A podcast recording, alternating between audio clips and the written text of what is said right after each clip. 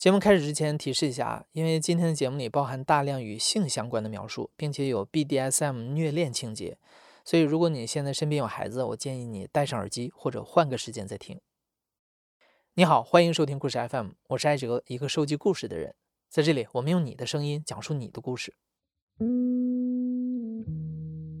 在性话题普遍被视为社会禁忌的今天，BDSM 虐恋文化很少被圈外人士所了解和讨论。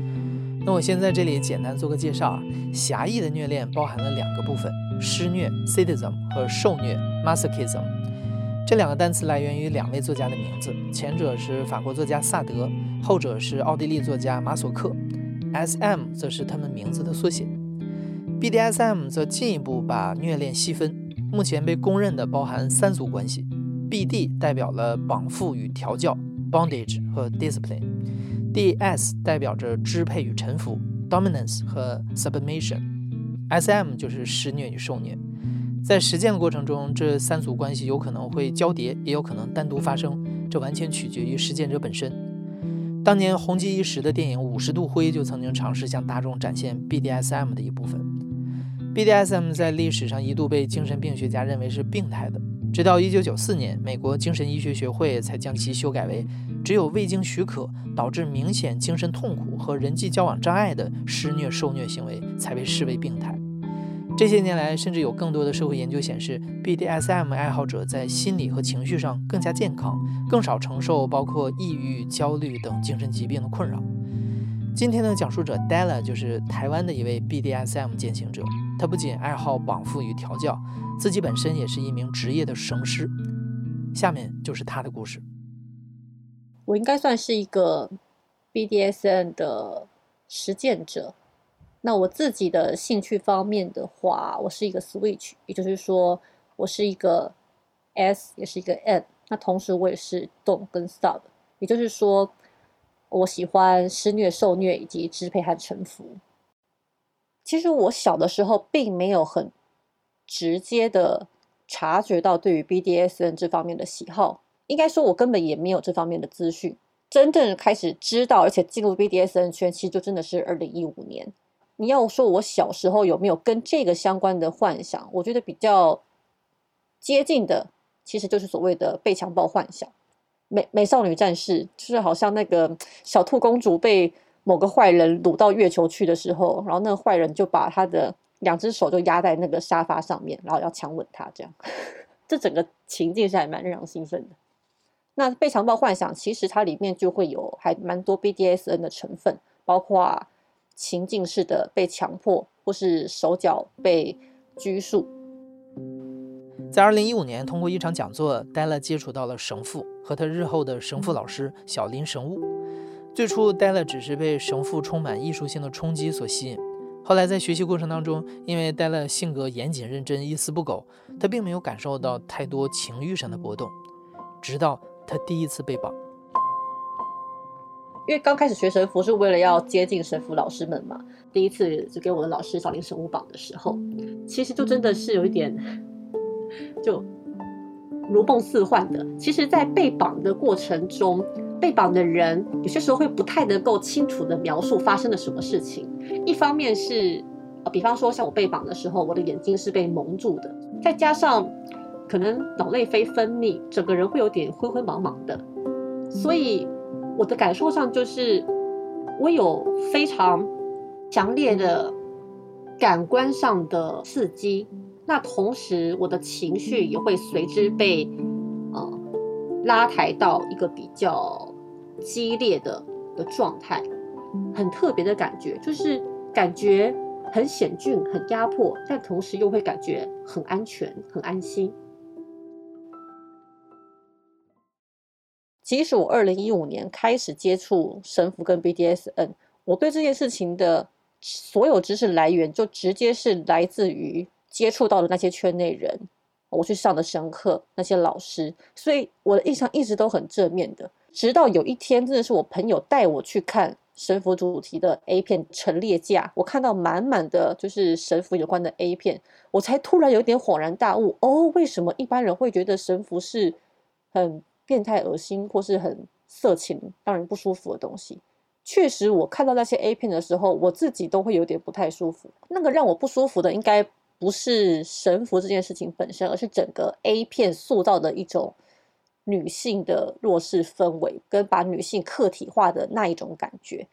呃，比较常见的 BDSN 题材的片子里面，它不会有沟通、知情同意的这些环节。我们也看不到 BDSN 完之后的那些抚慰跟交流，但是这些东西让我觉得神父过程是值得信任、值得让我们放下心防的。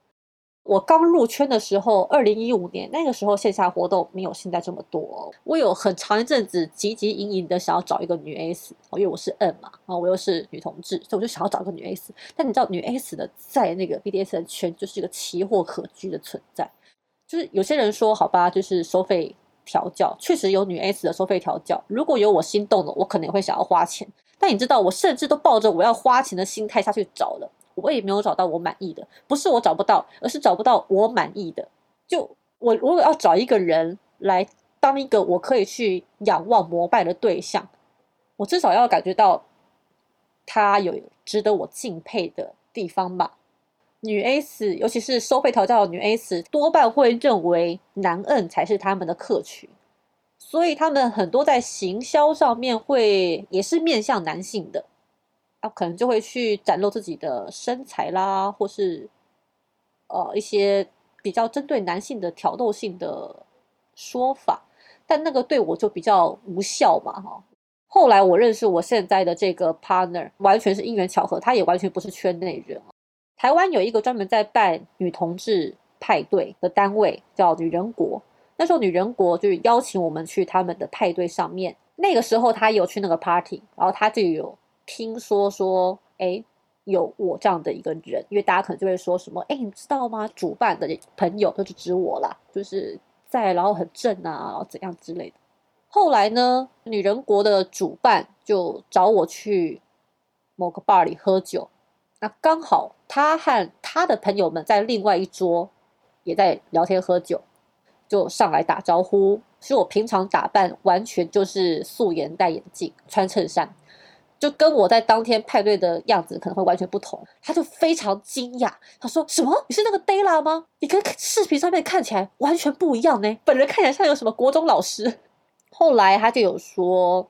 嗯，他会很想要体验看看。”我就说：“哦，真的吗？虽然我没有带绳子，但我可以用一种叫空气绳符的方法来跟他做互动。所以所谓的空气绳符，就是虽然我没有绳子，但我假装我有绳子，然后一样去去。”过那一些神路，或是去做那个把人拘束或是紧抱起来的动作。我记得我应该只是把他的手可能在背后用一只手抓住，那另外一只手呢，就是稍微的可能控制他的头部，把他压到桌上拉起来，然后手应该是有稍微在他的上胸跟下胸，就是用力的这样揍。他其实就非常的沉醉其中，就是可以感觉出来他很投入，而且也很放松。就在我们很熟之后，他有写感想给我说，他在无论是工作上或是关系里面，都是比较强势、比较需要担负责任的那一个，所以他会觉得很长一段时间，好像身边的人都在跟他要一些什么，但是他有些时候也会想要依赖，或是想要被承载住。所以那个过程会让他感觉到说，哎，他好像有被我稳稳的接住了。戴勒的 BDSM 伙伴那位女 S 算是完全的新人，在生活当中他有自己的女友。后来在女友的同意之下，他和戴勒建立起了长期的 BDSM 伙伴关系，一段只关于支配与臣服、捆绑与束缚，却不触及性与感情的关系。其实我对于我喜欢被绑这个事情。倒是很快就接受了，反而是我喜欢绑人这个事情，我几乎是花了可能要一两年的时间，我才真的接受这件事情。我回头去看我刚学神那阵子会写的文章，其实都有提到，是我在绑人的时候，除了美感跟成就感之外，我是感觉不到什么快感的。我第一次稍微感受到这种因为绑人而愉快的兴奋感，是在有一次。我刚学神，应该也没有多久，可能几个月，我约了大概三个女性朋友到我家里面来聊天喝酒。在我家聊天喝酒，我都会故意把那个灯光关得昏昏黄黄的，放着很像 lounge bar 的那种很舒缓的背景音乐，然后弄得很有情调，这样，然后大家开始谈心啊，然后谈一些很深入的事情啊，彼此都很愉快的时候，那有一个人他可能喝的比较忙一点，他就突然说：“如果你想要绑我的话，现在可以哦。”就突然这样邀约我。然后我也是有点惊，因为本来在聊天的过程里面，他自己说他自己应该是比较偏 S 方的，但他突然这样子用一个比较偏 N 方的姿态邀约我，那我也就觉得哎一时兴起，好啊，那就来试试看。所以当下我在做这件事情的时候，心情其实是非常轻松的，就跟本来那种上课把它当工作的那个心态完全不一样。绑的时候，因为其实在我家，我我家也没有吊点。就只是绑那种在地面上的，我应该是让他站在楼梯的旁边，那楼梯上面有栏杆，可以稍微把它固定在栏杆下面。那在绑的时候，对方也给了一些反应跟回馈，有一些轻微的声音，但不是很大声那种，就是有点像嗯嗯，就一点点的反应。然后他好像还要我咬他。那好像我在咬他的时候，那个状态就有点被打开了。我的在情境里面就会感觉到说，哎，好像我怀里有一个楚楚可怜的小动物，呃，就像是对方把自己某个东西奉献给我，那我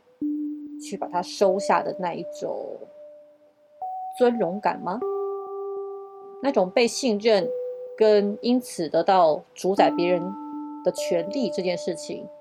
在那个当下，还蛮让人怦然心动的。戴勒的学生之路进展迅速，他二零一五年开始学绳，二零一五年底的时候已经把绳缚元素糅合进了舞台表演里面。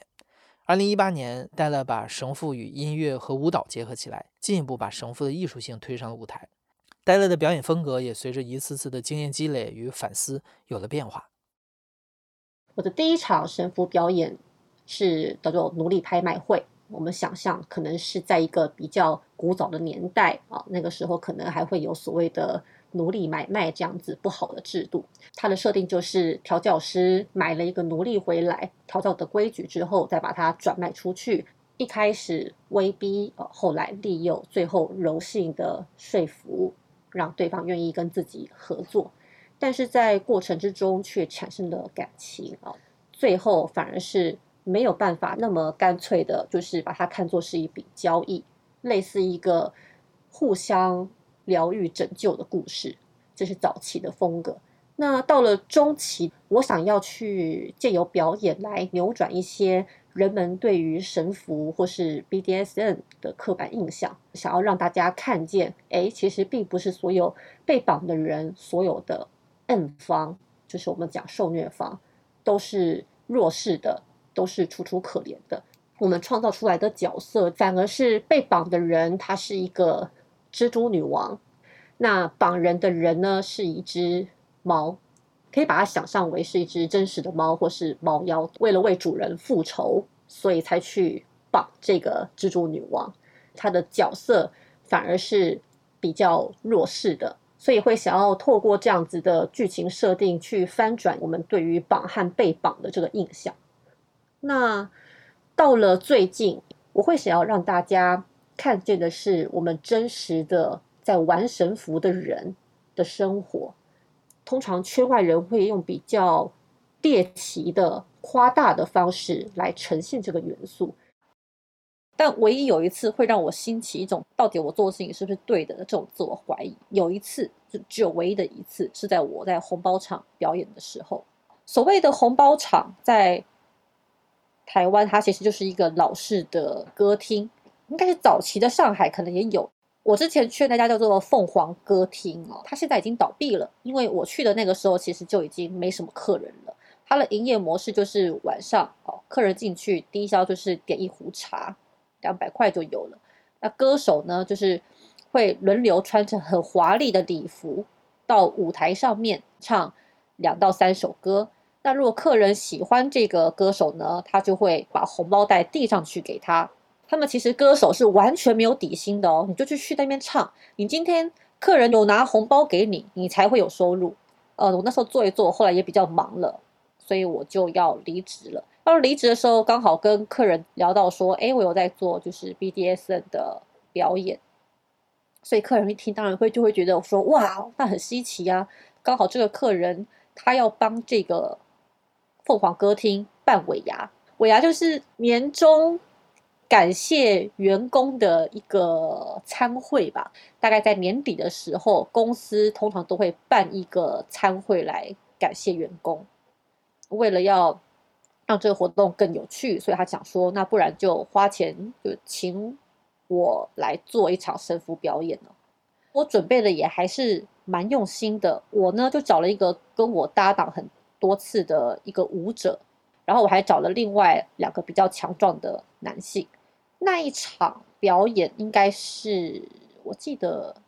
概三三首歌，所以大概可能十几分钟左右。第一首歌是我让两个男性朋友，他们来饰演男恩，所以有点像是我绑他们，或是我坐在他们身上。我在表演这个这个段落的时候，底下的回应还算是蛮热烈的。但是到了第二个部分，就是开始我的女性舞者出来，她就开始跳舞。那跳舞之后呢，我会开始绑她，然后整个气氛就变得有点安静了。那直到我拿出伞鞭打她的时候，很多女歌手的脸色就开始不对劲了，变得相当的沉默。表演完之后呢，当然大家还是有鼓掌。那突然就有一个歌手站起来就说：“哎呀，赶快抽奖了，赶快赶快抽奖！”就直接用这种方式，有点像是想要把我们赶下台，大家就拍手附和他，所以那我就趁势的收了。然后下台之后，我其实感觉非常的错愕，然后也有点难堪，因为这是我第一次，有点像是被赶下台，真的是第一次哎。后来我就在不断的去思考，为什么会发生这种事情？红包场那样子的环境，其实女歌手们。通常比较是社会上面被压迫的女性们，可能当他们看到那一种，哎，即使我也是个女性，我若天是个男性，那可能更惨啊。即使我也是个女性，但他们看到了这样子的表演，可能会直觉的联想到的还是女性被迫害，他们不会认为说我们两个人都是愉快的，因为可能他们的生命经历里面就有很多是需要去违背自己的意愿去承受一些这种。不不好的对待的经验，所以这也是我有一点自我怀疑，说我们今天虽然知道我们在玩的 BDSN 都是知情同意，都是愉快的，但是我们会不会去形塑了、强化了某一种社会上的刻板印象？真的是幸好我是女性哎，我今天做 BDSN 的表演，这一路可以走的顺遂许。多，我相信很大一部分是因为我是女性，而且我是一个有机会去接受高等知识教育的女性，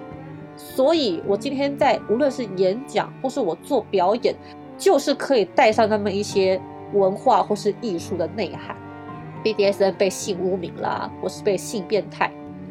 的这些标签，在我身上比较作用不起来。在当下主流社会有限的性教育里，往往只对异性恋一夫一妻制、以生育为目的的婚姻关系才被判定为可推崇的正常的。这样的道德期望和社会规范，对其他所谓非正常关系的污名化由来已久。当下和圈外人士提到 BDSM，不少人的起初印象依然会是心理变态的受虐狂，继而带着猎奇的心态去窥探、贬低、嘲笑或者是回避。戴勒很幸运地避开了大部分的口诛笔伐，但是家人的抗拒他却无法绕开。我在二零一七年的时候，我有一个神符的作品被拍成录像，进到台北市立美术馆进行展览。那个时候展览资讯辗转的被我父母知道了，他们当然当下的反应非常的激烈。我那个时候当然是受到了很大的压力。爆发比较大的冲突是在二零一九年，我做了音乐剧，那个时候又是更扩大的去宣传。就我妈突然就是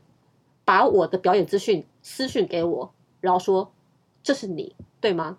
那时候我看到我整个心中非常的慌，然后他就说他那个朋友说我不止做这个表演，我之前也有做一个表演，然后还说做完后评价好像还不错，然后害我还愣了一下，想说你现在是要骂我还是要夸我，搞不太清楚。我猜他可能自己也有一点矛盾，就是好像做这个评价还不错，但你做这个东西就是就是惹人非议呀。我就跟他说：“妈，你也是有在接触剧场，你知道吗？这个。”表演在即了哈，而且我自己是制作，我不可能因为你们排斥，我就把这个表演给取消掉了，这是不可能的。至少让我先把这个表演做完再说。爸爸那里，我希望你等我表演完后，你再告诉他哦。我很，我比较，我比较怕我爸这样。后来表演结束，我妈告诉我爸，我爸反应啊一如所料的非常激烈，因为其实我本来住台北是。住我爸的房子，他就希望我立刻搬回台南，他要把台北的房子卖掉。我就在一个礼拜之内找到了房子搬出去，然后搬出去之后我才跟他讲这样，所以算是有点仓皇的离家出走。那仓皇离家出走之后，其实我那时候持续写了非常多的很长的讯息给我爸，我自己做了很多，嗯，蛮。蛮深刻的说明，但是我们其实还是没有达成一个共识哦。他自己所持的观点就是，人就是不该被绑，即使他是同意被绑，他也不该被绑哦。他对于人该是怎样的，有一个他自己的想象。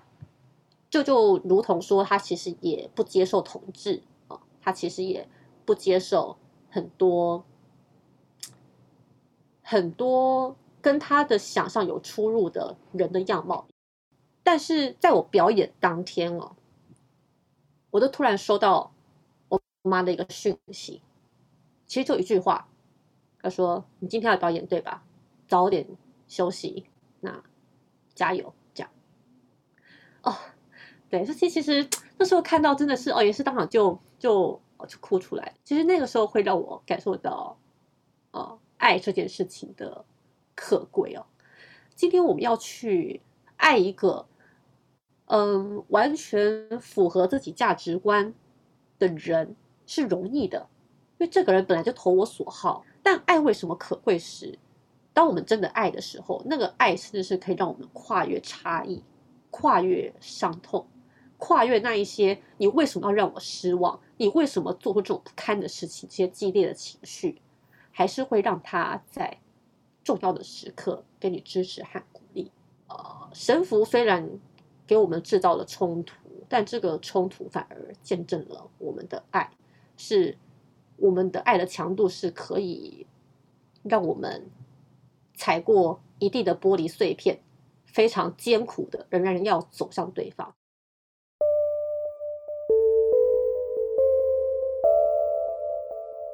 戴勒的神父之路并没有因此停歇。除了神父表演，他也开过神父和角色扮演相关的课程，让更多人有机会系统性的探索 BDSM 中包含的复杂多样的体验。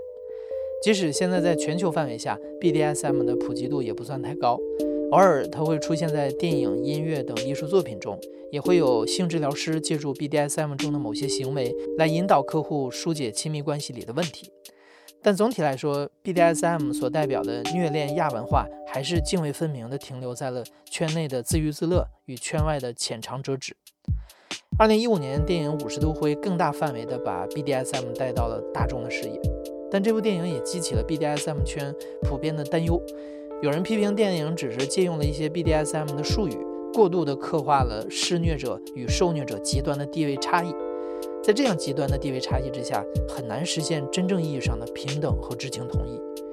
与其说这是一部 BDSM 的入门片，倒不如说这是一部利用 BDSM 吸引眼球的玛丽苏言情电影。这一方面起到了解开枷锁的作用，一方面也助长了大众对 BDSM 的误解。BDSM 并非神秘到不可触碰。如果你对此感到好奇啊，我建议你查找多方资料，在专业的指导下了解和尝试。无论途径和目的是什么，尊重、安全、知情、同意才是 BDSM 世界共通的准则。你现在正在收听的是亲历者自述的声音节目《故事 FM》，我是主播哲。本期节目由罗露露制作，声音设计孙泽宇。感谢你的收听，咱们下期再见。